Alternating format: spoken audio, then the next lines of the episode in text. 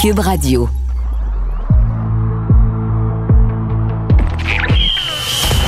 Jean-François Barry. Un animateur pas comme les autres. Avantage numérique. Cube Radio. Salut tout le monde, bienvenue à Avantage numérique. Jean-François Barry qui s'installe et avec un paquet de sujets pour vous. Évidemment, on va revenir sur la COVID du Canadien, le projet du stade olympique euh, au centre-ville de Montréal. On va parler aussi de cet arbitre, Tim Peel, qui a été euh, congédié. On va même parler aujourd'hui de camping. Il y a plusieurs amateurs de camping au Québec. Mais on commence ça avec le joueur des Rangers de New York, Julien Gauthier. Jean-François Barry. Avantage numérique. Cube Radio. Toujours intéressant de parler avec des joueurs de hockey de la Ligue nationale. Euh, pas- sont pas toujours disponibles, quoique cette année, ils ont moins de chances de sortir. Fait qu'ils sont un petit peu plus. On va s'entretenir avec le numéro 12 des Rangers de New York, Julien Gauthier, petit Québécois de Drummondville. Je dis petit Québécois, quoique à 6 et 4, 200 quelques livres, on, on appelle plus ça un petit Québécois. Salut Julien! Salut, ça va bien? Ça va très bien, toi? Yes, merci. Je suis bien content de te parler aujourd'hui. euh, depuis le début de l'année, que je me dis, bon, faudrait bien parler à Julien, mais je trouvais que les Rangers, que j'avais mis, moi, à la porte des séries, qui allaient se battre pour une place en série, parce que l'année passée, était en progression, que les Rangers allaient plutôt mal. J'ai fait, bon, c'est pas le temps d'y parler puis de tourner le fer d'emploi, mais là, les Rangers vont très bien. Cinq victoires, quatre défaites et une partie en prolongation de perdu dans les dix derniers matchs. Trois victoires de suite, dont deux volées contre les Flyers de Philadelphie. Qu'est-ce qui s'est passé euh, en début d'année pour que ça y aille moins bien et qu'est-ce qui s'est passé comme revirement de situation pour que vous tourniez le bateau dans le bon sens? Euh, je pourrais dire que, tu sais, des fois, c'est pas que ça va bien ou ça va pas bien, c'est que toutes les équipes passent par des, des, des, des, des, passes, comment je dire ça, un peu plus dur des fois. Ça donné que nous, c'était au début de la saison. Euh, tu sais, c'est le fun de voir que maintenant, les efforts qu'on a mis depuis le début de l'année, ça commence à payer. On commence à jouer. euh, on, on tient peut-être moins un peu notre bâton serré, je te dirais. On fait peut-être des fois des erreurs, mais on a la confiance de marquer beaucoup de buts ces temps-ci, puis euh, on joue bien en équipe, puis ça va super bien comme ça. Donc, euh, on essaie de pas changer une recette gagnante en ce moment, fait qu'on continue à travailler fort. Qu'est-ce qui s'est passé contre les Flyers? Une victoire de 9-0. Ça, Je veux dire, on voit pas ça souvent. Une victoire de 8-3. Euh, six points dans les deux matchs pour euh, Zibanejad. Vous avez leur numéro, eux autres? Ouais, euh, même moi, je dirais, je vois pas ça souvent. C'est c'est assez, euh, c'est assez rare qu'on voit des scores comme ça, mais euh, tu sais, je sais que les, Flyers, on a, on a vu récemment que ça allait, ça allait un petit peu moins bien dans, au côté dans les buts. Fait que, on a essayé d'en profiter puis de pas le laisser gagner leur confiance en- au début de game. Fait tu sais, juste continuer à, à faire les bonnes choses. Mais c'est sûr que des, gars comme Zibanejad, Jad, Fox, ça ramasse vraiment, vraiment beaucoup de points contre ces équipes-là. là. Là, je veux savoir comment ça se passe dans un vestiaire. Moi, j'ai malheureusement pas joué dans la Ligue nationale comme toi. Moi, c'est sûr que je regarde le classement en tant qu'amateur, analyste. Là, je fais, Hi, ça sera pas facile pour les Rangers. Ils avaient un petit peu plus de matchs de jouer que les Bruins qui sont euh, aux prises avec euh, la COVID. Vous devez les rattraper. Euh, les Islanders, les Capitals et les Pingouins ont quand même une, un- une bonne avance sur vous autres. C'est quoi le spirit dans ce temps-là? C'est quoi le discours dans le vestiaire? Est-ce que vous autres, vous regardez le classement en faisant Hi, ça sera pas facile ou bien c'est comme non, non, on va y arriver, on va avoir une grosse deuxième moitié de saison puis on va déjouer tous les pronostics? Mais c'est- l'important, c'est d'avoir aussi, tu sais, comme le, faut, faut que tu sois conscient qu'ils ont une avance sur toi. Puis ça, c'est, ça fait partie de la game aussi. C'est, le côté réalité, mais il faut, aussi que tu, vois du- le côté de, les, choses de bon côté dans le sens que, c'est pas facile, mais en ce moment, on est sur une bonne lancée. Puis des fois, tu sais, comme on dit, des fois aussi, ils disent, euh, on a une avance puis tout, mais si on gagne nos parties, ça se peut aussi que on commence à avoir un meilleur, un meilleur momentum, puis que maintenant, on va peut-être rattraper les Browns assez proches, mais c'est sûr que on n'est pas dans une position favorable parce qu'on a eu un, dé- un début de saison assez difficile, mais on ne sait jamais en ce moment. Pour de vrai, on joue comme une équipe qu'on peut battre euh, n'importe qui en ce moment, puis on ne sait pas où est-ce que vraiment ça peut nous amener. Surtout que cette année, c'est différent. Vu qu'on joue seulement dans la division, aussitôt que vous gagnez, il y a une équipe contre qui vous vous battez qui perd. C'est parce que c'est toujours des divisions, des, des- des matchs de quatre points, comme on dit. Là. Fait que s'il vous reste, je sais pas, moi, trois ou quatre parties contre les Browns, il s'agit de gagner ces matchs-là, puis hop, vous êtes dans la course soudainement. Non, exact, c'est ça qui, mais c'est ça aussi qui peut être trade dans un sens, parce que tu sais, il- ça, ça joue. Ça joue des deux bords. Ça, Parce que dès que t'en perds, dès que t'en perds une, tu peux te dire comme euh, ça fait mal. Puis c'est vrai que ça fait mal. Fait que c'est important de vraiment, surtout les équipes qui sont juste en haut de nous dans le classement, comme les Flyers, c'est important de vraiment gagner ces matchs-là parce que ça n'arrive pas cette année qu'à tu joues contre San Jose, tu as gagné une, une, match d'une autre division, puis que mettons, les Bruins gagnent, ils, ils perdent contre une autre équipe, ça n'arrive pas. C'est vraiment euh, juste très, des matchs très serrés toutes les fois, puis ça va être important jusqu'à la fin de la saison, vu qu'il reste pas beaucoup de parties de vraiment les make sure que ça, ça, ça compte. Là. Parlons de toi personnellement. Euh, maintenant, euh, toi aussi, ça va mieux là, depuis quelques matchs. Euh, en début d'année, si je ne me trompe pas, il y a eu un petit passage dans les, dans les gradins. J'imagine que ça n'a pas fait ton affaire comme, comme n'importe quel joueur de hockey. Mais là, depuis quelques matchs, là, j'ai regardé ton temps de jeu, tout ça, ça, ça va drôlement bien de ton côté aussi. les buts, les passes aussi, tout se place là. Oui, exact. C'est sûr que c'est sûr que c'est plaisant de voir qu'il y a une belle amélioration tout le temps, mais tu sais, des fois, même les, les décisions, tu sais, des fois ça va bien, puis j'allais dans les estrades, puis tu sais, c'est vraiment la partie la plus dure de ça, c'est vraiment c'est de contrôler ce que tu peux contrôler. C'est tellement plus facile à dire qu'à faire, mais c'est vraiment ça. C'est ma réalité en ce moment de juste me présenter à chaque match avec euh, la confiance que peu importe que j'ai joué ou pas, que n'importe qui avec, avec qui tu joues, c'est tu joues ton best, tu fais ton max à les games, puis les bonnes choses arrivent. En ce moment, tu comme tu dis, les, les points, les buts, les passes, tout semble aller de mon côté un peu plus. Fait qu'on continue dans cette direction-là. Mais tu sais, je mets vraiment beaucoup d'efforts sur les hors glace pour être sûr que, comme on dit, je, peux, je perfectionne ma game et que ça fonctionne. Qu'est-ce que tu dirais aux gens qui euh, réalisent pas à quel point. Parce que des fois, on a l'impression qu'une fois que vous êtes repêché dans la Ligue nationale, puis peut-être même quand dans toi, une fois que tu t'es fait repêcher, tu as fait bon, toi, tu t'es fait repêcher en première ronde en plus. Parfait, je suis arrivé. Je me suis fait repêcher, je suis arrivé. Premier choix, en plus de ça, ils vont me faire une place assez rapidement, puis euh, ça va y aller tout seul. Mais finalement, le, le, chemin pour se rendre au repêchage de la Ligue nationale, il est aussi long que le chemin du repêchage jusqu'à mériter une place dans l'alignement après. Absolument. Moi, je me rappelle même, euh, j'avais une entrevue à un moment puis Vincent D'Anfou était là, puis il me l'avait dit, quand que es repêché, il dit, ça fait, ça fait juste commencer, puis il avait raison, parce que c'est, c'est, complètement, je pourrais dire, deux histoires différentes. C'est se au repêchage, être repêché, puis repêcher, puis jouer, c'est totalement différent. Il y a des gars que ça va être destiné pour eux, puis qui vont jouer tout de suite. Il y en a que c'est plus long, plus d'efforts, plus de sacrifices, puis ça fait partie aussi de, de te former toi-même en tant que personne. Puis tu sais, genre, avec le recul, c'est sûr, quand je, commençais à une américaine, puis je trouvais ça dur parce que je voulais vraiment pas beaucoup, puis c'était c'était dur, puis c'est tout qu'un cheminement, puis c'est pas facile mentalement. Mais aujourd'hui, je remarque que ça m'a beaucoup formé dans beaucoup de situations. Puis euh, je pas dire ça, L'adversité qu'on appelle. exactement. Puis je remarque que l'adversité, c'est un combat qui est, qui est pas juste pour se faire une place. C'est même quand tu es dans l'alignement ou ça va tout le temps être là. c'est vraiment, vraiment important d'avoir un bon euh, quand je une bonne attitude envers ça, puis de savoir que il faut que tu t'apprennes à dealer avec ça. Euh, je, me trompe-tu ou euh, on a joué au hockey ensemble cet été. J'étais impressionné par ton gabarit. Là. je ne me trompais pas tantôt quand j'ai dit 6 et 4, 200 quelques livres, hein, en ce qui te concerne? Oui, 6 et 4, 225. Exact. Bon. je vous le dis, il s'en vient, quand il s'en vient à pleine vitesse, ça, ça, fait peur. Mais j'avais été surpris cet été quand on a joué ensemble. Bon, c'est sûr qu'on n'est pas du même niveau, mais de la rapidité de tes mains sais, parce qu'on dit, ah, gros bonhomme, doit être là pour donner des mises en échec. Ben non, tu as des skills incroyables, tu patines comme le vent. Mais est-ce que des fois, ça te joue des taux? Puis là, je vais, appeler ça le syndrome Guillaume la tendresse. Guillaume la tendresse l'a beaucoup expliqué ici au Québec. Vu que c'est un gros bonhomme, ses entraîneurs, les équipes qui l'ont repêché, etc., voulaient toujours qu'il frappe, voulaient, voyaient en lui un power forward, alors que Guillaume voulait marquer des buts. C'était pas nécessairement dans son, dans son ADN. Est-ce que tu dirais que tu as un peu le même syndrome dans le sens où tout le monde te voit défoncer les, clôtures, alors que toi, tu veux jouer au hockey? Puis je dis pas que des mises en échec, c'est pas jouer au hockey, là. Mais je veux dire, tu, veux être plus qu'un gars qui, qui va défoncer les bandes. Ben, ben oui, c'est drôle que tu en parles parce que c'est partout depuis que je joue au hockey. Même encore aujourd'hui, c'est c'est comme un peu dans l'ancien temps à l'école. T'es gros et grave, ça va dans le fond de la classe. Il a un peu de m'affaire que. C'est bon comme analogie, ouais. Mais c'est vraiment ça, tu es gros et grand, faut que tu frappes. Puis le monde, des fois, il me regarde, toi, tu dois être, tu dois être celui qui court partout, ça va se frapper. Pas, pas en tout. C'est tout le temps un gars qui a marqué des buts, qui a un choix de première ronde, beaucoup de skills, beaucoup de talent. Puis c'est sûr que je te, mentirais pas, j'avais peut-être négligé un peu l'aspect physique dans mon jeu quand j'étais jeune, puis je l'ai ajouté beaucoup récemment. Puis tu sais, ça paye parce que je fais plus d'espace à glace, mais tu sais, je suis vraiment pas juste un gars qui frappe. Puis des fois, le, monde, ils comprennent pas que tu peux être gros et grand, puis avoir travaillé très fort sur ton lancer, ton coup de patin, tes mains, puis puis on dirait que ça va tout le temps rester. Fait que il faut juste que tu apprennes vraiment à dealer avec ça. Je ne vais, vais pas te mentir, je frappe plus qu'avant, mais je suis capable quand même de jouer une bonne game des 200 à patinoire, puis ça aide beaucoup mon jeu. Mais je comprends ce que Guillaume Latendresse veut dire. C'est vraiment euh, ça, ça l'a suivi, puis je comprends pourquoi, parce que moi aussi, je m'en fais parler souvent. Mais est-ce que ça te dénature un peu?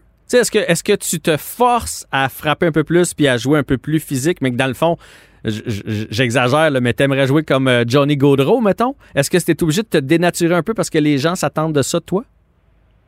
Ben, tu dénatures un petit peu, mais moi, dans mon cas, moi, j'essaie de le prendre en fait que, tu sais, j'ajoute un élément physique à mon jeu pour être encore meilleur, pour ajouter une autre force à mon arc. Si, admettons, ça fait du sens. J'essaie pas de. Tu sais, j'ai jamais voulu jouer une petite game finite parce que quand même, moi, ma game, tu sais, mon talent, c'est quand même d'aller au net, euh, tu sais, déborder les défenseurs, puis, tu sais, jouer dans le trafic. Mais, sais, pas vraiment jouer une game juste finesse, mais, ajouter le fait que tu peux vraiment faire, plus peur aux adversaires, puis créer plus d'espace pour toi-même, puis, surtout tes coéquipiers.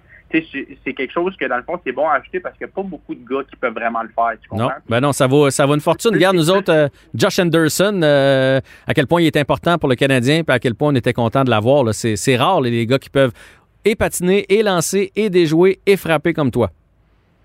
Exact, c'est exactement, je joue un peu vraiment, un style vraiment, vraiment même similaire à Josh Anderson, je te dirais. Fait que, c'est des joueurs que quand tu peux avoir ce mélange-là, c'est vraiment primordial pour une équipe d'en avoir un parce qu'il n'y en a vraiment pas beaucoup. Il n'y en a pas un par, par équipe, je te dirais, dans l'international des fois. Là. Fait que, fait que go, go, go, là, t'as seulement 23 ans. Fait que les, les, les belles années s'en viennent pour toi. Je veux te parler un petit peu d'Alexis Lafrenière. Je veux pas des détails. Je veux pas, je veux pas, je veux pas te mettre dans l'embarras, mais toi, tu le côtoies. Euh, c'est quand même pas évident, là, une première année dans le circuit Batman euh, comme ça, avec toute la pression qui est venue avec, avec le fait qu'il a pas joué pendant longtemps. Il y a quand même eu un début de saison tranquille, euh, en deçà des espérances. Euh, ça se replace lui aussi comme le reste de l'équipe. Com- comment il va, euh, Alexis, à qui on ne souhaite que du bien, soit dit en passant? Là, c'est pas une question piège. Je veux vraiment savoir comment il se trame présentement. Euh, Alexis, c'est un super bon gars, bon joueur de hockey. C'est sûr que, tu comme vous l'avez dit, lui-même, puis peut-être les attentes, ça n'a pas pas marché comme tu voulais au début, mais il travaille fort, il continue de s'améliorer. Euh, ça va être un super bon joueur. Puis, on lui souhaite que, euh, comment je peux dire, que, le meilleur pour lui. Puis moi, je pense vraiment que, il commence à jouer de plus en plus en confiance avec. Tu sais, moi, je joue avec aussi euh, sur ma ligne euh, récemment avec. Puis ça va de mieux en mieux. On commence à développer une chimie. Puis, d'après moi, les, les, les choses vont se replacer. C'est sûr qu'on va, on va pas se mentir. Surtout au Québec, il y avait beaucoup, beaucoup de pression envers lui. Le fait que tu joues pas beaucoup, euh, tu joues pas pendant longtemps, la, la pression des médias. C'est aussi le- les gens comprennent vraiment pas la, la différence entre le, junior, le, le saut de la, le- du junior majeur à Ligue nationale puis la Ligue Hmm. américaine à Ligue nationale. le- le- C'est impossible à comparer parce que c'est même pas c'est même pas la même vitesse, tout est plus vite, tout est différent. Fait que, c'est une, adapta- une adaptation, puis je trouve qu'il fait bien ça pour sa première année. Ouais. C'est là où Tim Stutzley, euh, à qui on le compare beaucoup présentement, là. il y en a beaucoup qui se demandent si finalement Stutzley était pas meilleur. Lui, il jouait dans une ligne allemande avec des adultes déjà. Fait que c'est peut-être là où il y a un petit edge là, sur Alexis Lafrenière. Mais je sais pas a un edge parce que c'est encore vraiment tôt de- pour dire qui est meilleur ou pas. C'est sûr que Studios, c'est un bon joueur aussi, mais la- la- juste le fait de jouer avec des hommes, c'est en partant une, une différence énorme. C'est un, un avantage, moi je dirais. C'est comme un, un gars comme Matthews qui avait été joué en Suisse, c'est des. tu vois un peu, c'est encore moins fort qu'un mais tu vois pareil, c'est quoi jouer avec une force physique d'un homme que Mhm. c'est pas pareil quand tu joues contre des gars de 15, 16, 17, 18 ans contre des hommes qui ont 27, 28. Tu sais, C'est vraiment une grosse différence. Une adaptation, mais regarde, il fait bien ça, puis euh, ça va, super bien marcher pour lui. Bon, autre dossier qui passionne les amateurs de sport à Montréal, Keith Kincaid, qu'on a eu comme gardien de but ici. Ça n'a pas bien été à Montréal. Il a passé dans le tordeur, dans le sarcasme des, des fans du Canadien. Et là, il a abouti cette année, parce que vous aviez des problèmes de blessés avec vos gardiens de but. Il a abouti avec les Rangers. Et là, présentement, ben, il fait partie de l'équipe. Euh, lui, il ne doit pas le croire d'être de retour dans la Ligue nationale, parce que tout le monde pensait que c'était terminé pour Keith Kincaid. Ah, mais tu sais, ça, c'est des fois un petit changement d'air, de, scénario, ça fait du bien à un joueur. Tu sais, moi, Keith Kincaid, je me rappelle de lui quand c'était le- au début là, avec les, les, les Devils New Jersey, c'était leur starter, même c'était le premier goaler pour Mhm. un, petit, un petit bout. Il a, il a quand même fait ses preuves. Puis, tu sais, des fois, comme je te dis, des fois, ça va pas bien de place, tu arrives à une autre place, un changement de scénario. Tu sais, tu sais jamais vraiment. Tu sais, la nationale, ça change tellement vite les, les événements, les scénarios, les blessés. Tu sais, tu sais jamais ce qui peut se passer. Puis, regarde, il y a, il y a eu une petite opportunité, puis il l'a saisi, puis il a vraiment, vraiment bien fait avec nous. Puis, euh, honnêtement, il, il calibre les nationales n'importe quand, en ce moment. là. Ben, bonne nouvelle, on souhaite jamais de mal à, à un athlète. Euh, Julien, euh, on n'a pas su trop trop ce qui s'était passé avec Artemi Panarin, qui a, qui été accusé dans son pays, en Russie, d'avoir violenté une femme. Il s'est absenté de l'équipe. Il est allé régler ses affaires là-bas. Il est revenu, puis il a décidé de garder le, le silence là-dessus. Puis je- respecte ça. Je sais bien que c'est pas toi aujourd'hui qui va me révéler euh, ce qui s'est passé exactement dans le dossier. Mais vous avez vécu ça comment à l'interne quand votre meilleur joueur comme ça, au moment où les Rangers allaient mal en plus, est pris dans ce genre de tourbillon? Ça, ça se vit comment à l'interne dans un vestiaire? C'était pas évident, c'est sûr, parce que c'est jamais le fun de voir un, un, un de tes coéquipiers, surtout un de tes très, très, très bons joueurs, euh, être dans une situation pas embarrassante, mais sais, c'est pas, pas le fun, c'est dur à dealer parce que tu sais pas, tu sais pas trop d'où ça vient, puis tout, mais tu sais, je pourrais dire qu'Arthur c'est vraiment un, un, super de bon gars, puis tu sais, il travaille fort pour ses affaires, puis je suis correct garde les finances, puis on n'a pas demandé non plus des questions là-dessus parce que ça regarde que lui, puis moi, je crois vraiment que il a fait la bonne chose de prendre un peu de recul puis d'aider ses affaires. Puis en ce moment, regarde, quand il, dès qu'il est revenu au jeu avec nous, ça a fait euh, un super impact positif. On se mentira pas. C'est un des meilleurs, si c'est pas si pas le meilleur passeur de la ligue. Puis euh, à, chaque match, il se donne, il est présent pour nous, c'est un bon coéquipier, puis euh, c'est une fun de le revoir avec nous. Ah, il est excitant à voir aller, en tout cas. Dernière question, c'est une saison COVID. Nous, on s'en rend de moins en moins compte à la télé parce qu'ils ont amélioré vraiment l'ambiance sonore on a l'impression, des fois, récemment, il y a eu l'hommage à Pierre Gervais, j'avais l'impression que les gens étaient là avec le Canadien parce qu'il y a eu 3000 euh, matchs. J'avais l'impression que les gens étaient là pour, l'applaudir. Mais vous autres, les joueurs, vous les avez pas, ces spectateurs-là. Est-ce que c'est difficile, une saison COVID sans spectateurs, difficile à se motiver, difficile à trouver son momentum, particulièrement lorsqu'on joue à la maison? Mais c'est sûr que ça a été dur au début de la saison, je te dirais, parce que, parce que, mettons, tu tu es tellement habitué que, tu même des fois, tu n'es pas dans le game. Ça arrive à tout le monde que, tu des fois, tu, pars mal ou, mm. que les, les, événements vont pas bien. Puis des fois, tu fais un jeu, la foule est de ton bord, puis là, tu deviens que, tu sais, beaucoup de bruit, là, tu deviens que tu retrouves tes jambes, puis des fois, ça part même. Mais au début de l'année, c'était pas ça. C'était vraiment, tu trouves le momentum avec toi-même en dedans de toi. Puis, puis, puis, c'était vraiment juste ça. Mais tu sais, récemment, nous, aux États-Unis, moi, toutes les arénas que je joue quasiment en ce moment, il y, a, il y, a, quand même une certaine capacité de fans qui sont revenus, puis ça fait du bien, ça, de voir vraiment un momentum qui peut changer. les fans ne sont pas beaucoup, mais ils sont bruyants. on aime vraiment voir le support encore. Ça fait du bien de recommencer à, revenir à la normale un peu plus, mettons. Eh, j'en doute pas. Moi, je suis juste allé sur votre site pour euh, regarder tes statistiques, tout ça, puis j'ai vu des billets en vente. C'était comme sur la page lorsqu'on arrivait. Il fait longtemps qu'on n'a pas vu ça, des billets en vente pour un événement. Ça m'a réjoui. J'ai fait OK, ça s'en vient. Faut pas lâcher, ça s'en vient. Lâche pas toi non plus. 23 ans, brillante carrière qui s'amène pour toi. Je te souhaite une belle fin de saison et qui sait peut-être une place en série.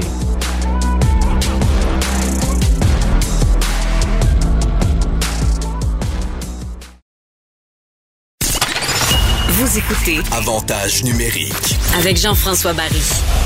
Cette semaine, dans la Ligue nationale de hockey, il y a un arbitre, Tim Peel, qui a été euh, remercié par la Ligue nationale de hockey, puisqu'on l'a entendu dire dans un match euh, qui avait donné une pénalité à Nashville et que c'était peut-être pas mérité, mais qui voulait absolument leur en donner une. évidemment, ça soulève l'intégrité des arbitres, là, ça a placé la Ligue dans de beaux draps. On va en discuter avec Richard Trottier, qui est un ancien arbitre de la Ligue nationale de hockey qui s'occupe présentement, il est directeur de l'arbitrage dans la Ligue junior majeure du Québec. Bonjour, Monsieur Trottier. Bonjour, M. Barry. Bien, évidemment, vous avez vu cet incident-là. Euh, vous l'avez côtoyé, vous, Tim Peel. Ce qu'on a entendu à gauche puis à droite, c'est un gars qui aimait quand même bien faire son show. Bien, euh, euh, on a une définition pour ça. C'est un, officiel qui est démonstratif. Donc, on, a, on, a, différents types. Vous savez, les officiels, c'est comme les entraîneurs, mais c'est comme les joueurs, ils ont une personnalité. Alors, il y en a qui sont plus euh, effacés, d'autres plus euh, démonstratifs. Euh, bon, ils ont différents types de, caractères, si on veut. Effectivement, Tim, j'ai travaillé quelques matchs avec lui à ses tout débuts. Et puis, c'est une personne là, qui aimait ça faire voir que bon, c'est qui était là, mais ça n'enlève rien là, quant à moi, son travail et puis ses, compétences d'officiel. Il a fait quand même plus de 20 ans au niveau de la Ligue nationale et puis plus de 1000 matchs, donc il faut, reconnaître ça quand même. Ah, ben ça, effectivement, s'il y avait eu un problème euh, majeur avec lui, ça ne serait pas rendu jusque-là. Reste que comme amateur, c'est sûr que des fois, on se dit ça, on dit, ah, il va en donner une à l'autre équipe parce qu'il a manqué un jeu il n'y a pas si longtemps. Puis comme de fait, ça arrive. Fait que là, quand on entend quelque chose comme ça, on se dit, coudon, c'est-tu juste parce qu'il s'est fait prendre, mais dans les faits, ça se fait plus souvent qu'on pense? Ben, là, pour, pour débuter, là, quand vous dites, euh, bon, c'est, euh, c'est à leur tour, là. Euh, je l'entends souvent, celle-là, moi. Oui, oui. Puis ces genres de commentaires-là. par contre, il faut toujours analyser, là, les, quand on dit c'est à leur tour, si vous me dites ça, puis que la punition t'as pas mérité, je pourrais comprendre. Mais quand on dit, ah, vous voyez, c'était à leur tour, oui, mais il y en avait une infraction. Là. Donc, je sais pas qu'est-ce que vous trouvez de bizarre. Je parle de ceux qui regardent le match, là, de, le joueur méritait une punition. C'est pas que c'était à leur tour, c'est que l'infraction était là. Donc, ouais. Euh, mais dans une game de hockey, il y en a des évidentes, puis il y en a d'autres, malheureusement, au hockey, puis je, pense pas que c'est un problème qui se règle, qui vont toujours rester un peu euh, aléatoires. Il y a le gros double échec par derrière que le gars finit face première dans la bande qui est assez évident. Mais après ça, tu as l'obstruction. Puis l'obstruction est, difficile un peu. Là, fait, que des fois, on a ben, l'impression que l'arbitre va égaliser les affaires. Vous avez, vous avez raison. Euh, moi, je dirais pas tellement qu'il va égaliser l'affaire. C'est que, premièrement, euh, une, grande partie des règles de jeu dans le livre des règles de jeu euh, fait appel au jugement de l'officiel. Mhm. Donc, on, on s'entend là-dessus. Il y a quelques règles de jeu là, que, c'est noir sur blanc qu'on appelle lancer la rondelle dans les estrades. Maintenant, lorsque vous frappez le bâton de l'adversaire puis qu'il euh, il perd ou euh, il est cassé, c'est automatique. Maintenant, c'est une punition automatique. Ça, a déjà été une question du jugement, ça, à l'époque. Là. Euh, puis même la rondelle des estrades, ça a toujours existé, ce règlement-là, sauf qu'ils en ont fait un règlement noir et blanc. On peut pas, on peut pas faire, on peut pas mettre toutes les, règles de jeu noir et blanc.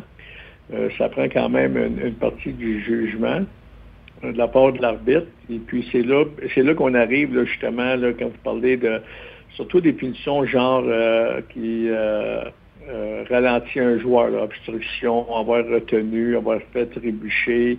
C'est sûr que l'arbitre, il va analyser un petit peu l'impact que ça a sur le jeu. Donc, peut-être vous allez voir une, punition d'accrocher 60 pieds en arrière du jeu que l'arbitre va laisser aller, puis vous allez en voir une 10 secondes après où le jeu se déroule, puis il va l'appeler. Vous allez dire, ben là, il vient d'en laisser passer une, puis là, il appelle celle-là c'est que euh, celle qui vient d'appeler, elle a plus un impact sur le jeu que l'autre. Parce que si on se mettait à, appliquer les règles de jeu, puis les gens ont beau dire appliquer le livre des règles de jeu, euh, je suis pas convaincu qu'ils euh, aimeraient voir ce qui se passerait parce qu'on jouerait, quant à moi, là, ça jouerait en grande partie à 3 contre 3. Euh, puis ce serait des périodes à, pu, finir parce que il faut quand même garder un, certain tempo dans le match, une fluidité dans, le déroulement du match. Euh, c'est quand même ça le hockey. La beauté du hockey, c'est la vitesse. Euh, selon les niveaux, c'est la robustesse euh, du jeu. Mm il est fait là en toute sécurité. C'est un, match qui est physique. on veut permettre aux joueurs de, s'exprimer sur la glace, mais pour ça, on a les punitions d'avoir accroché, avoir retenu, avoir fait trébucher. Pour la sécurité des joueurs, on a des punitions un peu plus sévères touche les infractions de bâton, les mises en échec par derrière. Donc, le livre de règlement, là, il couvre pas mal tous les aspects dans un, pour un bon déroulement du match, mais l'arbitre, aussi, il y a une chose qu'il doit faire, c'est euh, quand même s'assurer qu'il y a une certaine fluidité dans le match. Ça, ça va dépendre des joueurs, de la façon qu'ils vont vouloir jouer le match. Euh, il y a des fois, on n'a presque pas de punition. Ouais. Les arbitres n'avaient pas de punition à appeler, puis il faut donner crédit aux joueurs parce qu'ils ont décidé euh, de, de, jouer au hockey. Puis il y a d'autres fois, euh, c'est des punitions à plus finir. Et puis, mais l'arbitre fait son travail, sauf que les joueurs sont indisciplinés. Moi, je, M. Trottier, je, suis d'accord avec vous. Euh, moi, je pense qu'un match sans punition, des, fois, on arrive en troisième, j'entends un commentateur dire qu'il n'y a pas eu de punition jusqu'à maintenant, c'est impossible. C'est qu'il y en a eu, mais on a décidé de les laisser passer un peu parce que c'était pas majeur, puis ça, aurait brisé le tempo. Je, suis d'accord avec ça. Donc, ça, se fait des matchs sans trop de, de pénalités. Mais j'entends ce que vous me dites, mais je me dis, si on, si on appelait vraiment les pénalités, les joueurs devraient changer leur façon de jouer. La preuve, c'est dans la NFL. La NFL, si on laissait aller, il y en aurait plein d'obstructions, il y en aurait plein d'accrochages. La raison pour laquelle les joueurs font attention, c'est parce qu'ils savent que la pénalité va être appelée. Pourquoi on réussit pas ça dans la Ligue nationale de hockey? Pourquoi on a un livre de première période puis un livre de troisième période, un livre de première semaine de, saison puis un livre de série? C'est pas logique.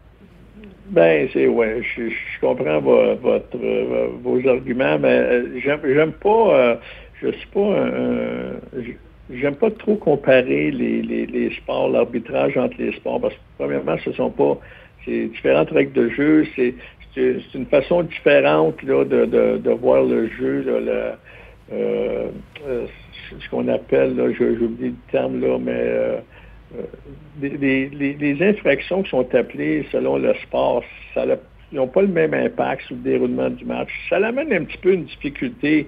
Euh, c'est ce que j'expliquais dernièrement. On, peut l'accepter ou pas, mon raisonnement, mais Vous savez, dans, le hockey, c'est le seul sport dans les sports majeurs mhm. que on change d'effectif en cours de match. Vous ne voyez pas ça dans les autres sports. C'est vrai. C'est un, sport, un sport qui est rapide. Euh, oui, le football, tous les joueurs sont arrêtés là, au moment où que le, ballon est mis en jeu. Puis, euh, Ils sont plus faciles à suivre, dans le fond. Ils sont plus faciles, puis c'est un jeu qui euh, va durer quoi, 3-4 secondes, à moins que vous ayez une course là, de, de, de, plusieurs verges, là, que ça va peut-être durer un 10 secondes. Donc, c'est le jeu dure 4-5 secondes. On focus sur, j'imagine, je ne suis pas un arbitre de football, je ne peux pas vous dire, mais ce que je veux dire, c'est vous savez, la majorité des punitions au football, je donne ça comme comparaison. Je le dis, puis je ne devrais pas dire, parce que j'aime pas comparer l'arbitrage et les règles de mais Je comprends bien votre point, de toute façon, mais dites-le quand même. non, mais vous savez, au football, je donne une, infraction, j'ai 5 verges de pénalité. OK? Et puis, je reprends le jeu, puis je fais une pause de 15 verges, je viens de le retrouver tout de suite. Euh, si au hockey, on disait que les, dès qu'il y a une infraction, on arrête le jeu, puis c'est une perte de possession de la rondelle ou, mise au jeu en zone défensive, bon, peut-être que peut-être que vous verriez plus de punitions appelées parce que pour les arbitres, la difficulté ou ce qu'on ne veut pas faire d'erreur, c'est que, encore là, quand je comparais les sports au niveau euh, de la vitesse, le jeu physique, mais au hockey, en plus, c'est le seul sport vraiment où je vais enlever des fois un joueur sur le terrain, des fois deux. Mhm. Quand j'en enlève deux, souvent, ça, résulte en un but. Euh, ouais, ouais, Ça a plus d'impact sur la, sur la rencontre. Ça a plus d'impact. Donc, je ne dis pas que je ne veux pas la donner, mais je veux être certain que ce que je vais appeler pour mettre une équipe à 5 contre 3, que c'est, une bonne punition euh, dans notre langage qui a un impact sur le jeu. Il y en a qui vont dire euh, oui, mais elle est là, elle est là, mais c'est pas vraiment comme ça que ça fonctionne. je comprends. Euh, puis, les, puis, les, équipes, les joueurs sont les premiers à l'accepter aussi. Est-ce que vous pensez qu'on a... Parce que là, on a vu euh, dans, dans la même semaine, là, c'est arrivé jeudi soir, un arbitre qui a voulu parler à un joueur et là, il a mis sa main sur son micro là, pour être certain que ce qu'il allait dire au joueur allait pas être entendu dans les réseaux de télé. Est-ce qu'on devrait enlever les micros sur les arbitres? Parce que là, ça a coûté la job de un. Les, les, arbitres vont avoir peur maintenant de ce qu'ils ont à dire. Est-ce que que c'est utile finalement ou, ou ça peut nuire plus que d'autres choses? Euh, euh, vous savez, on entend souvent le, commentaire suivant, là, euh, les, joueurs, des fois, ils vont commettre, il va arriver quelque chose, ils vont être dans le feu de l'action. Mm-hmm. Alors, euh, c'est sûr que dans le feu de l'action, moi, je peux vous dire, dans, mes années 90, là, euh, une chance qu'il n'y avait pas de micro près de la patinoire, parce que ce qu'ils disaient sur la patinoire, là, euh, on, aurait entendu souvent des bip bip à la télévision. Là. Mais ça l'a changé. et puis, le micro, c'était pour apporter, j'imagine, un aspect au spectacle, informer ça l'informe les gens dans l'aréna, des punitions euh, qui, qui, est, qui est décerné, euh, les gens de la télévision aussi. C'était pour, euh, c'était pour ajouter au spectacle. Maintenant, je peux comprendre les officiels si ça joue contre eux, parce que il y a des choses qui se disent, mais ça ne veut pas dire que l'arbitre passe son temps à sacrer après les joueurs ou à les insulter, mais il, y a, mm-hmm. des fois, il, y a, des fois, il y a des choses qui se disent. Mais de toute façon, ils ont le contrôle sur le micro je ne sais pas si c'était le micro qui était. Oui, on ne sait pas si c'est celui de Team Peel ou euh, celui qui était au banc, effectivement, ou euh, qui captait le son. Oui, oui, on ne sait pas. Donc, euh, parce que je sais qu'il y en a, même dans mon temps, il y en avait aussi directement sur la ligne bleue. On, voit là, un petit panneau là, en haut de la baie sur la ligne bleue. Ça, c'est, ce sont des micros, ça, justement.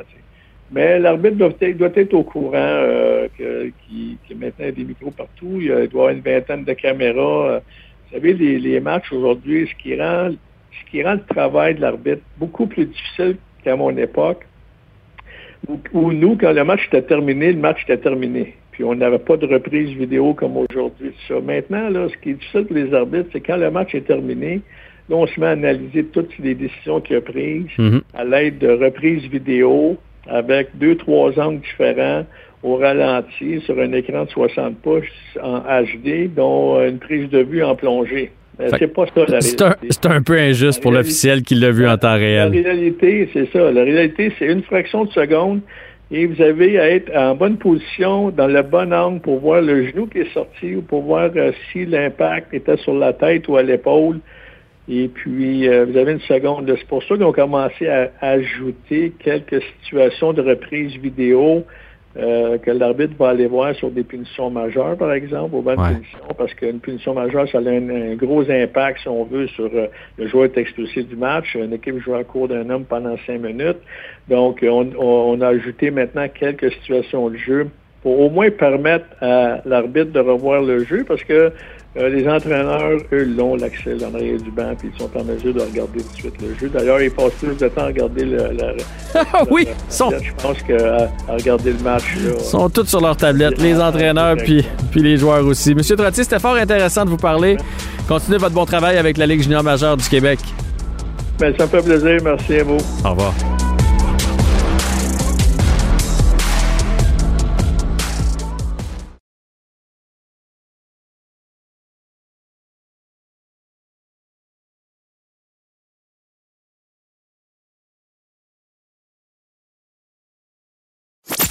Avec Jean-François Barry, on a toujours l'impression d'être en série. Vous écoutez Avantage numérique avec Jean-François Barry. Avec la pandémie, plus que jamais, les euh, Québécois ont visité le Québec, la belle province. On a découvert d'ailleurs nos territoires et il y a eu une grosse mode, d'ailleurs cette année, très très difficile de se trouver une roulotte. Euh, L'année passée, ça a fait fureur. Les gens en cherchaient de partout. Moi, dans ma famille, mes parents font du camping, euh, ma sœur fait du camping. Donc, ça prenait un ouvrage sur le camping et c'est Marie-France Bornet qui est auteur du livre Le Québec en camping. ça sort. C'est un, indispensable, à mon avis, si vous êtes amateur de camping mais si vous voulez visiter votre Québec, parce qu'on ne fera pas de cachette, ça va être comme ça aussi euh, cette année, là, en 2021, nos vacances estivales vont encore une fois être dans la belle province. Et j'ai l'auteur avec moi, Marie-France Bornet. Bonjour. Bonjour. Euh, est-ce que vous savez combien de gens au Québec pratiquent le camping? Je peux pas vous dire le nombre exact, mais euh, selon les statistiques qui avaient déjà été publiées il y a quelques années, ils disent que c'est environ une personne sur cinq au Québec qui est un adepte de camping. Euh, moi, je soupçonne que la proportion a dû augmenter mhm. l'année dernière parce qu'il y a beaucoup de nouveaux adeptes puis des gens qui découvrent cette activité-là. Mais grosso modo, c'est à peu près les statistiques au Canada, le autour entre 20 et 25% selon les provinces. C'est une activité qui est quand même euh, qui est quand même euh, très populaire là, dans, notre, euh, dans, dans, notre Québec puis dans notre pays au complet. C'est populaire puis c'est accessible puis il y en a pour tous les goûts. Là. Moi, j'en fais pas de, camping, je vais être super honnête, mais je, comprends pourquoi les gens en font parce que si tu une petite famille, tu peux trouver des trucs qui sont parfaits pour toi. Si tu es juste en couple, tu peux le faire aussi. Les aînés peuvent le faire, mais dans d'autres styles de, camping, d'autres styles de, trip. Donc, il y en a vraiment pour, euh, pour tous les goûts. C'est le cas dans votre livre aussi. Euh, J'ai feuilleté votre livre. C'est drôle, je le comparais à un guide du vin. C'est le premier réflexe que j'ai eu. Le, guide du vin, on passe pays par pays. Il y a des petits, euh, des petites icônes pour nous, euh, pour nous dire si celui-là est corsé ou si celui-là est plus fruité, tout ça. C'est un peu la même chose, je trouve, avec votre livre. C'est région par région et il y a des icônes faciles pour se repérer. Là, si on décide que, ben, je sais pas, moi, on veut faire du vélo ou on veut avoir des spectacles ou on a une voiture électrique puis qu'on a besoin de la brancher, il y a des petits, euh, des petits emojis, dans le fond, qui nous qui nous guide rapidement à travers votre livre? Moi, c'est important pour moi de donner le plus d'informations de base euh, pour les gens, puis de donner mes commentaires personnels aussi euh, sur euh, sur les endroits qui sont mentionnés dans le livre. Je pense que quand on quand on voyage en camping, il y a beaucoup de choses qu'il faut prendre en considération. C'est pas comme partir à l'hôtel ou partir dans une auberge. Il faut savoir où est-ce qu'on s'en va. Il faut savoir quels services sont offerts. Si on est en tente, on a besoin de savoir euh, des choses en particulier. Si on a un VR, euh, on a besoin de savoir d'autres euh, d'autres détails techniques. Si on voyage en famille, on a besoin de savoir s'il y a un terrain de jeu, s'il y a une piscine, s'il y a mhm. une plage, s'il y a des glissades d'eau, s'il y a une piste de vélo familiale. si on part avec avec d'autres je dirais d'autres spécificités, des fois, il faut savoir si les salles de bain sont euh, sont, sont adaptés pour les personnes à mobilité réduite. Il y a quantité, quantité de choses. Puis je pense que plus on planifie d'avance, plus on prépare euh, soigneusement notre expédition, notre voyage, même notre escapade, euh, plus les chances de réussite sont élevées, plus les chances sont grandes. Si vous voulez avoir une expérience extraordinaire, préparez-vous. Si vous voulez vivre un désastre, une catastrophe, partez à la dernière minute avec euh, de l'équipement qui n'est pas adapté, puis euh, sans savoir trop euh, comment vous en, servir, ça risque d'être l'expérience de votre vie. Ouais, ouais, mais dans le mauvais, dans le mauvais sens. C'est là qu'on va se pogner parce qu'il va manquer des trucs, on n'a pas le bon chemin, la, tente coule, euh, la, roulotte inflate, etc., etc. Fait que je comprends bien qu'il faut se préparer d'avance. Et d'ailleurs, il y a tout là, dans votre livre. Autant pour ceux qui aiment euh, être dans un camping pour plusieurs semaines d'affilée l'été, pour ceux qui veulent se promener d'un camping à l'autre, mais pour ceux aussi qui, qui, euh, qui vont avec leur tente et leur sac de couchage. Ben, en fait, moi, je voulais avoir dans chaque région une offre très, très diversifiée. Je voulais avoir autant des activités pour euh, les personnes qui aiment mieux s'installer à la même place, puis avoir beaucoup de choses à faire euh, sur leur terrain de camping, avoir des activités en masse pour les enfants, des activités pour les adultes. Euh, c'est autant ça que les gens qui préfèrent avoir la paix, si on se passe l'expression, puis mm-hmm. qui veulent avoir du plein air, profiter des sentiers de randonnée, faire du vélo, faire du vélo de montagne, aller pêcher, faire de l'ornithologie, euh, euh, toutes, sortes de découvertes de cet ordre-là. Tu sais, ça dépend vraiment de ce qu'on a envie de faire. Euh, si les gens veulent avoir beaucoup, beaucoup, beaucoup de services, puis beaucoup d'activités, ils sont peut-être mieux de se tourner parfois dans des campings, par des campings privés qui vont avoir beaucoup d'équipements de cet ordre-là. si quelqu'un veut faire du plein air à son meilleur, c'est certain que les campings euh, de Parc Canada puis de la CEPAC sont parfaits pour ça. Puis il y a des corporations municipales ou régionales aussi, des fois, qui ont des campings qui sont euh, très, très, très intéressants, là, qui sont comme un entre-deux, si on veut. Oui, bien Marie-France, moi, ce que j'ai bien aimé aussi, c'est que euh, oui, souvent dans ces guides-là, on va trouver des petites perles, des, des, petits coins cachés, mais on snob un peu les plus gros. Là, vous, là, c'est vraiment tous les campings qui sont là. D'ailleurs, il y a 190 campings au total euh, dans le livre. Euh, vous, y allez avec la CEPAC aussi. Donc, il y en a vraiment, vraiment pour tous les goûts. Je dirais même, moi, j'en fais pas de camping, là, mais quelqu'un qui a l'intention, que ce soit à l'hôtel, en chalet, en road trip, de visiter son Québec dans les prochaines années, ce guide-là est utile pour tout le monde parce qu'on a tous les attraits de chacune des régions. Ben, moi, j'ai toujours eu un discours de solidarité envers les régions du Québec, puis de grande fierté de notre province aussi, puis de tout ce mhm. qu'on a de beau. Puis c'est un grand terrain de jeu, le Québec, hein? Autant pour les voyageurs, euh, les amateurs de road trip, même une sortie d'une journée que pour ceux qui veulent partir en expédition. On a vraiment, vraiment beaucoup de choix. Dans toutes les régions, il y a quoi de spécial à découvrir, puis il y a quelque chose à faire. Puis moi, je dis toujours aux gens, soyez solidaires avec votre région, puis avec la région voisine. Allez faire un tour, allez voir ce qu'ils ont, allez voir leurs parcs nationaux s'ils en ont, leurs parcs provinciaux, allez voir euh, euh, leurs paysages, leur, allez découvrir leur gastronomie. Euh, c'est trippant à faire là, de partir pour trois, quatre jours puis d'aller s'installer dans une région, mettons qu'on dit Charlevoix, puis que là, on part à la découverte des fromages locaux. Ouais. Euh, les locaux, on va voir un, musée, le musée de Charlevoix, on s'en va, on, va voir les Hautes-Gorges de la rivière Malbaie. Une petite microbrasserie le soir? Pardon? J'ai dit une petite microbrasserie le soir pour terminer tout ça. Oui, une micro, puis le festival avec des guimauves. Ben voilà. là. Mais il y a vraiment, vraiment des activités qu'on peut faire, qui sont pour tout le monde, qui sont accessibles, puis sont euh, sont proches de chez nous. Pourquoi on n'en profiterait pas? C'est beau le Québec, c'est de toute beauté, d'un bout à l'autre. Oui. Puis on est chanceux. Moi, je, oui, c'est vrai que ça se fait dans une journée. Moi, je dis souvent ça. Moi, je suis amateur de pêche. Je suis en Montérégie.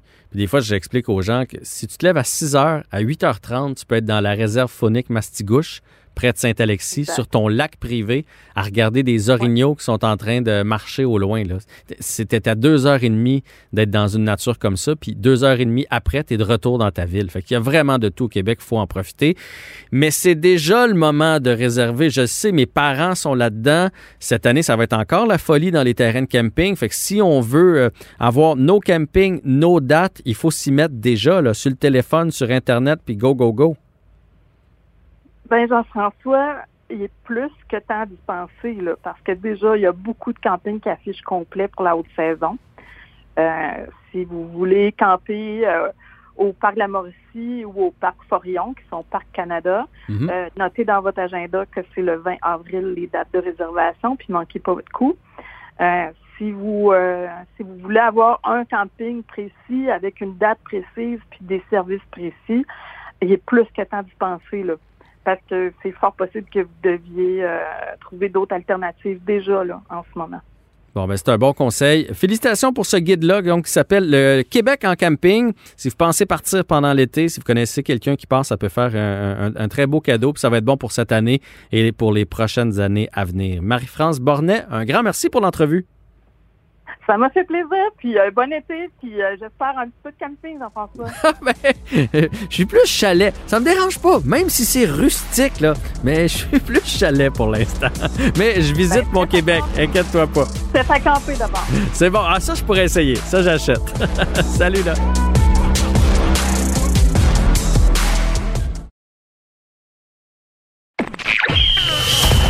Jean-François Barry. Avantage numérique. Cube Radio. On va y aller avec le segment dans le vestiaire, segment dans lequel on jase de tout et de rien de l'actualité sportive. Comme, si on se voyait en chum, comme c'était comme c'était le cas avant 2020. Puis ben moi mon chum de virtuel comme ça pour le segment dans le vestiaire, c'est Olivier Primo. Salut Olivier. Comment ça va? Ça va pas pire toi? Ça va, ça va, ça va bien, ça va euh, une semaine sans Canadien, c'est long. Eh, c'est tu plate hein? Ah. Ah moi qui aime tant chialer contre le Canadien, j'ai pas personne contre qui chialer, je me défoule sur mon chat. Ça ne va bien. tu chiales contre ton chat? ouais. Non, mais sérieusement, là, on était supposé avoir une semaine contre les Oilers lundi, mercredi, vendredi, une semaine où le classement allait bouger, puis envoyer donc euh, McDavid puis Idol trois fois dans la même semaine. Pour un amateur de hockey, c'était du bonheur. Puis là, on s'est retrouvé avec des soirées, en plus en confinement. Il y a beau faire beau, euh, à part aller prendre des marches, qu'est-ce que tu veux faire d'autre? Là? Fait qu'on dirait que la game là, nous manquait tellement. C'est, c'est là qu'on se rend compte qu'on les aime. On les aime, nos Canadiens, même si de temps en temps, on chiale contre eux autres. Exact. Puis ça m'a fait penser aussi cette semaine, euh, tu sais, si ça, ça arrive là, pendant les à la fin de l'année ou pendant les séries, euh, tu sais, là, on comprend qu'ils se sont laissés un lousse, la Ligue nationale, pour reporter des, parties. mais là, pas bien, bien quand même. Là. Exact, non, vraiment pas, parce que là, ça veut dire que le Canadien va avoir toute une séquence de matchs à jouer. Ça, je, pense qu'il y a beaucoup d'amateurs en ce moment qui, qui ont oublié ça. Là, fait que le, les, les, joueurs vont vraiment être euh, épuisés. Quoique là, ils ont une, semaine de vacances, je pense que ça va faire du bien à tout le monde. Mais euh, c'est la même chose. Je parlais à un de mes, amis euh, qui joue dans la Ligue nationale de hockey. Il me disait, imagine en série, euh, justement, le Dry ou McDavid tombe malade, est-ce qu'ils vont annuler les parties? Où euh, ça va faire partie de la, grosse question, là, le, de show must go on, mais quand t'as pas tes vedettes comme ça, là, c'est. En tout cas, j'ai bien ben, Mais vedettes ou pas, c'est parce qu'ils doivent terminer à l'entour du 15 juillet, puisqu'après ça, NBC a les droits des Olympiques. Fait qu'ils n'ont plus une grande marge de manœuvre. Euh, prenons l'exemple du Canadien. Là. Ils vont jouer 25 matchs, je pense, en 46 jours, quelque chose comme ça. Donc, c'est plus qu'un match aux deux jours. C'est fou. Il va y avoir des séquences de 4 en 5. Là, ils vont être au bouchon. Hein, on, va, on, va, le dire comme ça. S'il fallait qu'il en arrive un autre chez le Canadien ou chez un adversaire du Canadien, parce que les Oilers, présentement, n'ont pas la COVID. Ils ont quand même trois matchs reportés, là, on s'entend? S'il fallait que ça arrive à nouveau au Canadien ou aux Flames de la semaine où on est supposé jouer euh, cinq fois les Flames en ligne, là, euh, ou en 12 jours. S'il fallait qu'il y en ait un autre, là, ça rentrera plus dans l'horaire. Fait que la Ligue nationale, que ce soit en série ou d'ici la fin de l'année, ils ont plus de buffer. Puis moi, je continue de penser que ça va arriver. C'est triste, mais que ça va arriver. Puis que ça va finir par un pourcentage, que les, équipes n'auront pas le même nombre de matchs joués à la fin. Ou sinon, ça va être les, séries qui vont être hypothéquées. Il va y avoir des 3 de 5 au lieu des 4 de 7. Mais c'est pratiquement impossible de penser que dans les 31 équipes de la Ligue nationale, il n'y aura plus aucun cas d'ici la fin de l'année quasiment impossible. Exact. Surtout, euh, puis justement, au même ami que je parlais, surtout aux États-Unis où les, les, règlements sont, oui, sont aussi stricts, mais peut-être moins suivis, là, comme dans des villes où il n'y a plus de confinement, il n'y a plus de masque, rien de ça. Euh, c'est pas vrai que les, joueurs restent encabanés dans leur, dans leur maison, dans leur condo, dans leur chambre d'hôtel. Mais ils sont supposés, par contre, hein, parce que les autres ne sont pas sur le protocole de la ville, ils sont sur le protocole de la Ligue. Je, je sais, mais même le Canadien de Montréal... Euh, euh, sont pas sont même pas supposés les joueurs d'aller au dépanneur ou quoi que ce soit puis euh, on s'entend que c'est sûr qu'il y, en a qui trichent un peu là, pour aller s'acheter une, bonne vieille pinte de lait. Comme tout le monde. en tout cas, j'ai hâte de hâte de voir ça parce que l'autre truc aussi, c'est que on se rappelle au début de, l'arrivée de Dominique Ducharme, le Canadien était très fatigué. Dominique aimait beaucoup le répéter. Fait qu'est-ce qu'on va avoir une équipe ultra fatiguée, archi fatiguée pendant cette séquence-là de fou? Euh, j'espère que ça va pas nous nuire. En tout cas, je suis content que Carey Price va pouvoir se reposer. Euh, mais après ça, mais, après, après, honnêtement, là, après, ça va être fatal. Euh, écoute, des 4 en 5, là, des fois, ils jouent 3 en 4, puis la troisième partie, ça paraît. Puis c'est pas juste le Canadien, c'est pour toutes les équipes. Des 4 ben en 5. Ben ben Regarde, euh, je sais pas si tu as lu le papier sur Michel Terrien. Euh, cette semaine. Euh, non, non, non, je pas lu. Bon, Michel Terrien expliquait, parce que les Flyers sont en chute libre. Euh, je me souviens pas des statistiques, mais, mais c'est quelque chose comme avant la COVID, parce que les autres, ils ont eu là, ce que le Canadien vit. Ils étaient 9, 3 et 4. Ils étaient en feu, les Flyers. Et depuis ce temps-là, ils jouent pour 400, genre, dont, dont des dégelés contre les Rangers de New York. Et ce qui expliquait, c'est que la COVID brise le rythme. Puis euh, Marc Bergevin l'a dit cette semaine qu'il avait peur que l'équipe perde son rythme. Puis cette semaine, moi j'ai parlé avec André Tourigny pour sa nomination. Il m'a dit la même chose. En plein milieu d'une séquence comme ça, tu sais, s'il avait vécu au début de l'année, c'est autre chose, comme les Stars de Dallas. Mais en plein milieu, les autres équipes, eux autres, continuent de jouer. Toi, retrouver ta game shape après 10 jours d'inactivité, ça peut être fatal. Tout le monde, ce qu'ils m'ont dit, c'est ce qui va arriver. Premier, deuxième match, les gars vont être en forme, l'adrénaline, contents de retrouver la, game. Ça va bien aller, puis après ça, il va y avoir un creux de vague. Puis là, après ça, les matchs vont venir un après l'autre. Plus de pratique. Euh, pas capable de, travailler ton plan de match. Ça va être bang, bang, bang, bang, bang. Puis ça, pourrait être fatal pour le Canadien qui va se batailler pour une place en série. Ça, ça ferait pas de mal, par exemple, de briser notre séquence de on n'est pas capable de gagner deux matchs en ligne. Fait en tout cas, j'ose espérer que ça va nous aider de notre côté. Mais euh, non, non, tu as, raison, c'est le même pour toutes les équipes. Mais encore une fois, j'ai j'ai pas aimé parce que tu sais, toutes les équipes sont fatiguées. Puis à tous les points de presse, je les écoute presque toutes. Dominique Ducharme l'a répété trois, quatre fois, on est fatigué, on est fatigué, on est fatigué. Fait que, en tout cas, on, on, va voir ce qui va se passer. Mais moi, Olivier, je, je, crois ça que, puis moi, je l'ai dit souvent dans mon salon, là, puis je le sais bien que je pèse pas lourd dans balance, mais au-delà de la fatigue, je me suis questionné sur le, la, bonne shape des gars, le conditionnement physique, c'est-tu les voyages dans l'Ouest. Mais je trouvais, par exemple, Gallagher avait l'air souvent à bout de souffle. Puis ils l'ont montré souvent en télé en reprise euh, après ces chiffres. Là. Ça avait l'air pesant, fatigant. Puis d'ailleurs, il jouait mieux récemment. Puis il y a une statistique qui est sortie qui a diminué son temps de présence. Donc, euh, autant de présence, mais moins longtemps. Fait que ça, ça veut dire qu'il y avait de la misère à faire de longues présences. Nick Suzuki avait les jambes lourdes dernièrement. Weber a l'air fatigué. Fait qu'il y a quelque chose qui se passait dans, ce vestiaire-là. En tout cas, tant mieux si ça les a reposés, puis tant mieux si on a une belle fin d'année. Ça va être difficile. Puis je, vais terminer ce, parce qu'on voulait parler du stade. Je vais terminer ça avec la blague de Mario Tessier cette semaine sur Twitter. Je ne sais pas si tu l'as vu passer, mais je me suis dit qu'elle t'avait sûrement fait rire. La blague, c'était euh, la COVID a réussi à rentrer dans le vestiaire du Canadien. C'était Carey Price qui bloquait la porte. Regarde, là, je me suis promis, et là, tu vas rire de moi, je me suis promis de ne plus chialer sur Carey Price jusqu'à la fin de l'année. Hmm. Là, je lui donne une, chance, une... parce que là, là, j'ai regardé les statistiques, le nombre de lancers reçus, tout ça. Carey Price a vraiment des statistiques minables cette année. Puis là, je vais arrêter de, de taper sur lui parce que ça fait des années qu'on le fait. Mais en même temps, regarde, on, va arrêter de regarder le négatif, là, puis avec une semaine, pas de Canadiens, j'ai même plus le goût de chialer, là, j'ai le goût d'écouter de, du bon hockey, puis de voir qu'est-ce qui va se passer avec ça. Parce que je veux dire, comme toi, une grosse séquence comme ça, là, il faut que tu... Puis le Canadien doit aligner des victoires. On peut pas 1, 1, 1, non, ça prend 3, 4, là, tu peux en perdre une, deux. Mais si on fait du 1, 1, 1, 1, oubliez ça, là. Puis ça rentre en, avec le fameux point, là, en prolongation, là. On se l'expliquait souvent, mais les gens comprennent pas qu'on perd quand même un point vu que c'est tout, tout le temps contre la même division. C'est pas une vraie victoire dans ce temps-là. Quand tu gagnes en prolongation, c'est pas une vraie victoire. Sais-tu ce qu'on va faire, Olivier? Euh, moi, je suis porte-parole euh, de la Fondation de l'hôpital Pierre Boucher. Fait qu'à chaque fois que tu vas chialer contre Carey Price d'ici la fin de l'année, tu vas devoir donner un dollar à la fondation. C'est bon, ça? Ah, un dollar, je pensais que tu allais me dire 1000. Là. Une pièce, je peux, je peux me permettre de recommencer à chialer. C'est bon. Hey, euh, parlons du. Euh, tu es un homme d'affaires, euh, très fort en communication, en marketing aussi. Euh, comment tu as trouvé ça cette semaine, le fait que le groupe de Bronfman veulent finalement avoir des sous, euh, de l'argent public pour le stade au bassin Peel? Au début, on avait dit qu'on allait s'organiser par nous-mêmes pour cette, cette équipe-là qui arriverait de Tampa Bay. Ce serait un partage avec les Rays, donc la moitié des matchs à domicile à Tampa Bay, la moitié ici. Et puis là, finalement, ben, on a dit qu'on allait faire appel à l'argent public. François Legault s'est dit ouvert d'ailleurs à ça. Tu vois ça de quel œil, toi? T'es pour, t'es contre, t'es pour avec des conditions? Je veux t'entendre là-dessus. Je, ne suis pas pour avec des conditions. Je suis pour parce que on est dû pour une, nouvelle franchise de sport professionnel à Montréal. Bon, là, on parle de la MLB, euh, ça pourrait être la NBA, la, NFL peut-être un jour, on ne sait pas. Mais tu sais, il faut comprendre que c'est sûr que si tu regardes ça d'un œil très, euh, très sec, là, bon, euh, Stephen Brockman, milliardaire avec ses amis milliardaires, qui n'est pas capable de se payer un, un stade. OK, là, c'est sûr que froidement comme ça, ça paraît mal de demander de l'argent du public.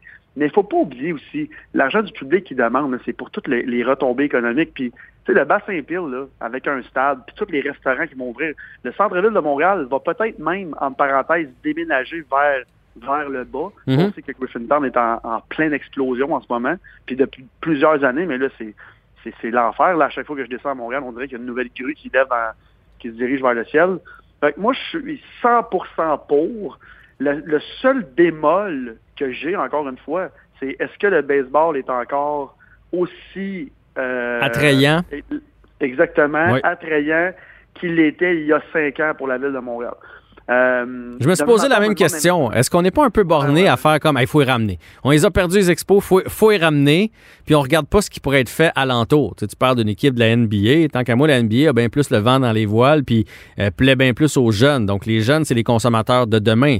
Puis tu sais, ça pourrait être plein d'autres choses. Qu'est-ce qui dit qu'on pourrait pas regarder pour une salle de spectacle qui ressemblerait à quelque chose qui est à Vegas, tu sais, puis bâtir alentour de ça des restos puis des hôtels quand même? Fait que moi, je me demande si on n'a pas trop le nez collé sa vitrine, puis, puis nez à notre équipe de balle. Pas que j'adore la balle, soit dit en passant. Hein. Là, j'ai l'air d'un grincheux, mais moi, j'adore ça. Puis je me verrais très bien assis dehors à écouter un match de baseball au centre au centre-ville de Montréal. C'est pas ça que je dis, mais faut quand même explorer ce qu'il y a alentour tant qu'à mettre des sous. 100% Mais je pense que là, je t'écoute parler. Moi, je suis pareil. Je suis un fan fini de baseball. Euh, bon, ça dépend des, de, la, partie de l'année, où ce qu'on est rendu, parce qu'au début, bon, c'est très long c'est peut-être encore ça une fois. Le, baseball est rendu un, sport tellement lent. Là, on voit cette année dans les mineurs, là, il y a beaucoup de choses. Est-ce, qu'on, est-ce que ça va changer? On va voir, mais il y a énormément, énormément euh, de monde qui sont qui ont changé de sport, qui commencent à écouter le baseball juste en, série, comme un peu moi, là, ou juste avant la fin des séries. Bon, j'adore des, matchs là, de 3h30, 4h en série qui finissent plus, puis c'est incroyable.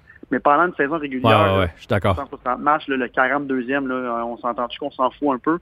Euh, ça commence vraiment la course aux séries. Et l'autre truc aussi avec le baseball, il faut pas oublier. Puis demain matin, là, tu me demandes, il y a une équipe de baseball qui arrive à Montréal, j'ai mes billets de saison, je suis super content, il faut, faut encourager ça.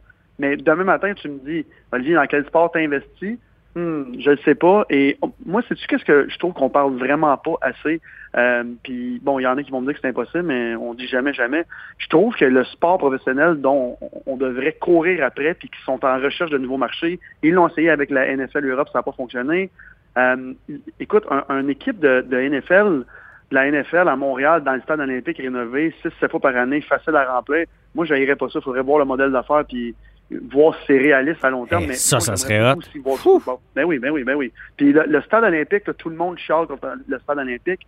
Si vous êtes déjà allé voir du football au stade olympique, les Alouettes, c'est incroyable. C'est pas pareil comme aller voir du soccer. C'est fait pour ça, c'est facilement modifiable. Puis pour remplir un stade 6-7 fois par année de 60 000 personnes à Montréal, on va le faire les deux yeux fermés en claquant des doigts. Euh, hey, T'amènes une équipe de la NFL à Montréal, m'a dit les gens vont s'en foutre que ce soit dans l'Est, hein? Puis qu'il faut complètement, ça va se remplir, là. 100% Puis moi, j'organise des spectacles là-bas. On se rappelle, on, oublie souvent et très rapidement que le stade olympique est tellement facile d'accès, du stationnement, les métros partout. Euh, puis tu sais, c'est dans l'Est, c'est dans l'Est. C'est pas plus loin qu'aller quand tu es à Ottawa, aller à l'Arena. Euh, il y, a plein de trucs comme ça. Si vous êtes déjà allé au stade de, football des Jets et des Giants, c'est vraiment pas au centre-ville. Euh, fait que moi, là, cette avenue-là, bon, il y en a peut-être qui connaissent plus ça que moi qui vont me dire que c'est archi impossible, mais c'est tellement un beau marché pour la NFL. Il n'y a aucun commanditaire encore qui mette de la grosse argent au Canada là-dedans dans la NFL parce qu'on n'a pas de club. Bon, il y en a qui vont me dire peut-être Toronto, il l'aurait avant nous autres, puis tout ça. Mais à Montréal, on est des grands, grands fans de football. Puis un, une équipe de la NFL dans le stade olympique rénové, ça serait incroyable. On l'a déjà, le stade. Hmm. Euh, puis pour ceux qui disent qu'il est fini le stade, il, il manque pas grand. Bon, il, coupe il manque une centaine, une coupe de centaines de millions, mais euh, on n'est pas à une construction flambant neuve d'un nouveau stade puis tout ça. Je dis pas que je suis contre le, le baseball. Demain matin, tu me demanderais d'investir dans le baseball, je dirais oui tout de suite. Euh, mais tu me demandes de faire euh, de choisir des trois sports. là, la MLB tombe peut-être en troisième, même si je suis un grand fan, pour toutes les raisons que je viens de te nommer. Tu sais, la, la, NFL, tu as beaucoup moins de, dates à vendre, tu as beaucoup moins. Ouais, c'est des petites saisons. Exactement. Puis au football, tu es toujours compétitif. ton équipe peut te se retourner très rapidement, tandis qu'au baseball, les masses salariales, c'est tellement gigantesque. On s'est traîné si les expos viennent ici, ça va être très, très difficile de faire des séries. Mais euh, ça, nous prend un, ça nous prend un autre sport majeur à Montréal. On est dû. Bien d'accord avec toi. Merci pour la jasette, Olivier. Bonne semaine. Puis on se reparle euh, avant, avant le long week-end de Pâques en espérant qu'on aura eu du hockey d'ici là. En espérant que le Canadien gagne. À la prochaine. Salut. OK, bye. Cube Radio.